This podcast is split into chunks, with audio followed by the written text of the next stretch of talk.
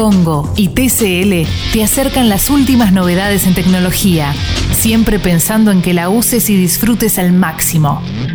Eh, la persona con la que vamos a hablar nos esperó, eh, bancó con el horario y todo, y, por eso estamos muy, muy agradecidos. Nelly Minchersky, abogada argentina, eh, referente de la campaña nacional por el derecho al aborto. Hace un par de, años la habíamos entrevistado y, y está en línea en este momento. Nelly, muy buenos días. Aquí Clemente Cancela con Jessica y con Martín Reich. Gracias por atendernos.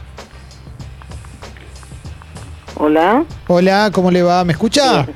Bien, ¿usted me escucha? Sí, sí, yo, yo le escucho, Nelly. Le estaba, le estaba dando la bienvenida y Por agradeciéndole. favor, ¿puede hablar más fuerte? Sí, a ver, ¿podemos subir el volumen para, para Nelly para que nos escuche? Ahí estamos probando, ¿eh? Sí. Yo mientras inflo la caja torácica, Nelly. ¿Cómo? Inflo mi caja torácica para ver si me puede escuchar. Hablo más fuerte todavía, a ver si me puede escuchar ahí. Ahora sí. Ahí me escucha bien, me escucha Sí, bien. sí. Bueno, bueno, le estaba dando la bienvenida. Mi nombre es Clemente Cancela y le quería agradecer primero que haya tenido la deferencia de atendernos y de esperarnos con, con el teléfono. Muchas gracias, Nelly. Bueno, bueno, este, acá estamos muy contentas, muy esperanzadas. Creo que es un momento histórico en la vida de todos los argentinos, porque aquello que beneficia a un sector seguramente se proyecta y beneficia a toda la sociedad, ¿no? Sí. sobre todo cuando se trata de conseguir un derecho humano. Entonces, este, bueno, esperanzadas, muy contentas con el proyecto, con los dos proyectos que se trataron, que es el proyecto de la campaña y el proyecto del Ejecutivo. Y si bien el proyecto que la ley que sale, como suele suceder, la sociedad civil presenta un proyecto de ley y lo importante es que salga aunque no tenga nuestra letra, con todos los principios que el proyecto de la campaña tenía, ¿no? Sí, Si bien hay algunas diferencias, pero bueno, lucharemos eh, porque la objeción de conciencia no sea un obstáculo y que se garantice la efectividad y aplicación de vida de esta nueva ley, ¿no? Eh, Nelly, ¿le, le preocupa particularmente lo de la objeción de conciencia?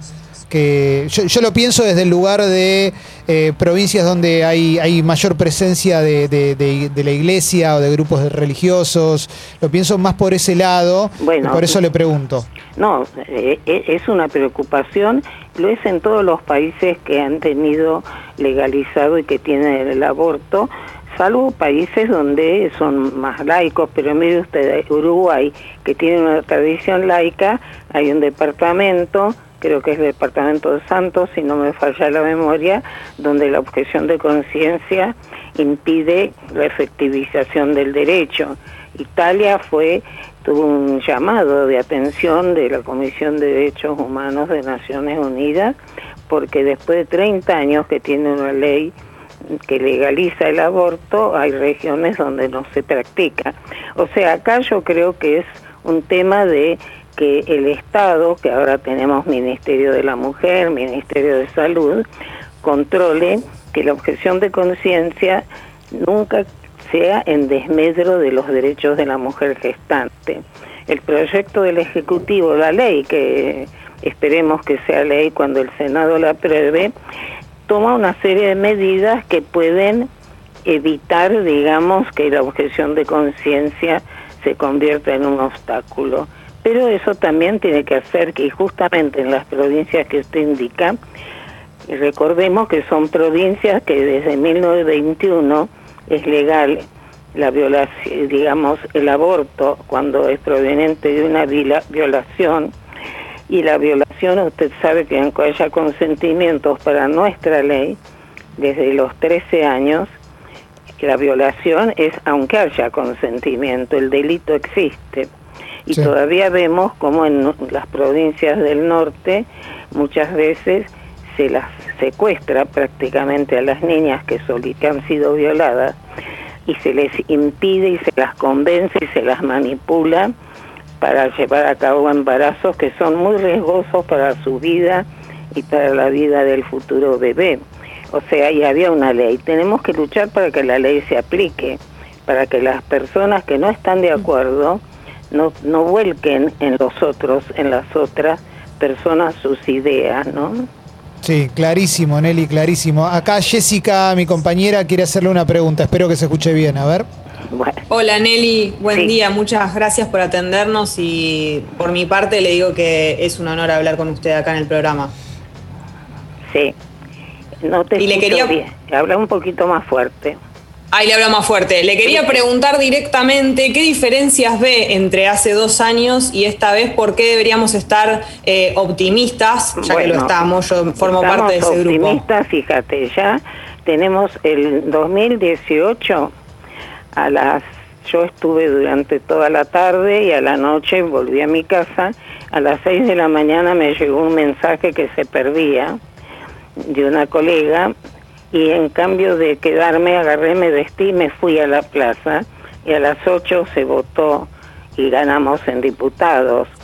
En cambio ahora ayer yo estaba en el recinto y estábamos tranquilas, no teníamos e- ese esa posibilidad, o sea, todo nos hacía pensar que en diputados se votaba y salió una diferencia interesante a favor.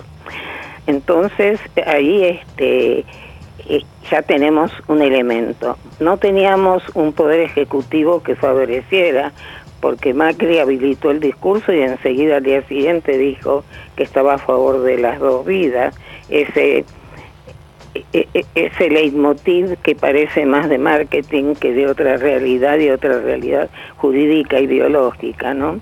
Entonces, eh, no estamos igual.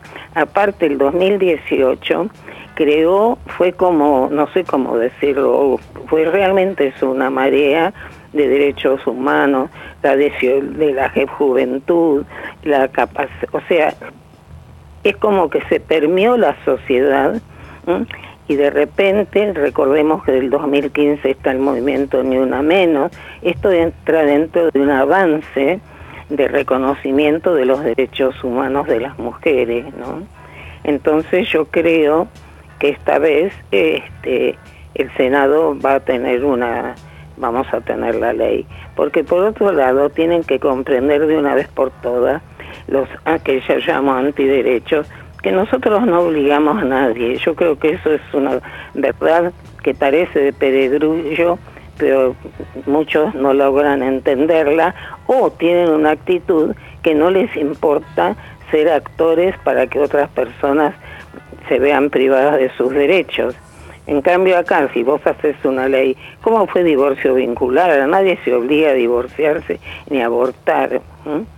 En cambio, cuando no hay divorcio vincular, cuando no hay eh, eh, aborto, te obligan a vos en las cosas más íntimas de un ser humano, ¿no? Que es el mundo de los afectos, que es el mundo de que si no estás en condiciones o ya tenés muchos hijos o no querés ser madre. Entonces un aborto te hace caer en lo penal y esto y esto hace que todavía las mujeres cuando pasa, nos algo, pasa algo en nuestros derechos sexuales y reproductivos siempre consideramos que tenemos culpa, ¿no? Nelly, eh, es muy lindo escucharla y escucharla con, con esta perspectiva de que, de que finalmente salga el aborto legal, seguro y gratuito en nuestro país. Gracias de corazón por habernos atendido. No, ¿eh? por favor, un abrazo y que sea ley. Vamos todavía, beso grande. Ahí pasó Nelly Minchersky por Sexy People. ¿eh? Vamos a poner una canción. Queríamos hacer una nota, queríamos tenerla un poquito, no, no abusar de su tiempo. Primero porque Nelly tiene 91 años, eso, eso vamos a decirlo, y porque tiene un día más activo que el tuyo, que el tuyo, que el tuyo, que el tuyo y que el nuestro, Sí, todos juntos. Por respeto al re- Sí, sí, sí, sí. Así que ponemos una canción y después ya cerramos el programa eh, con un par de, de avisitos y, y dale, vamos.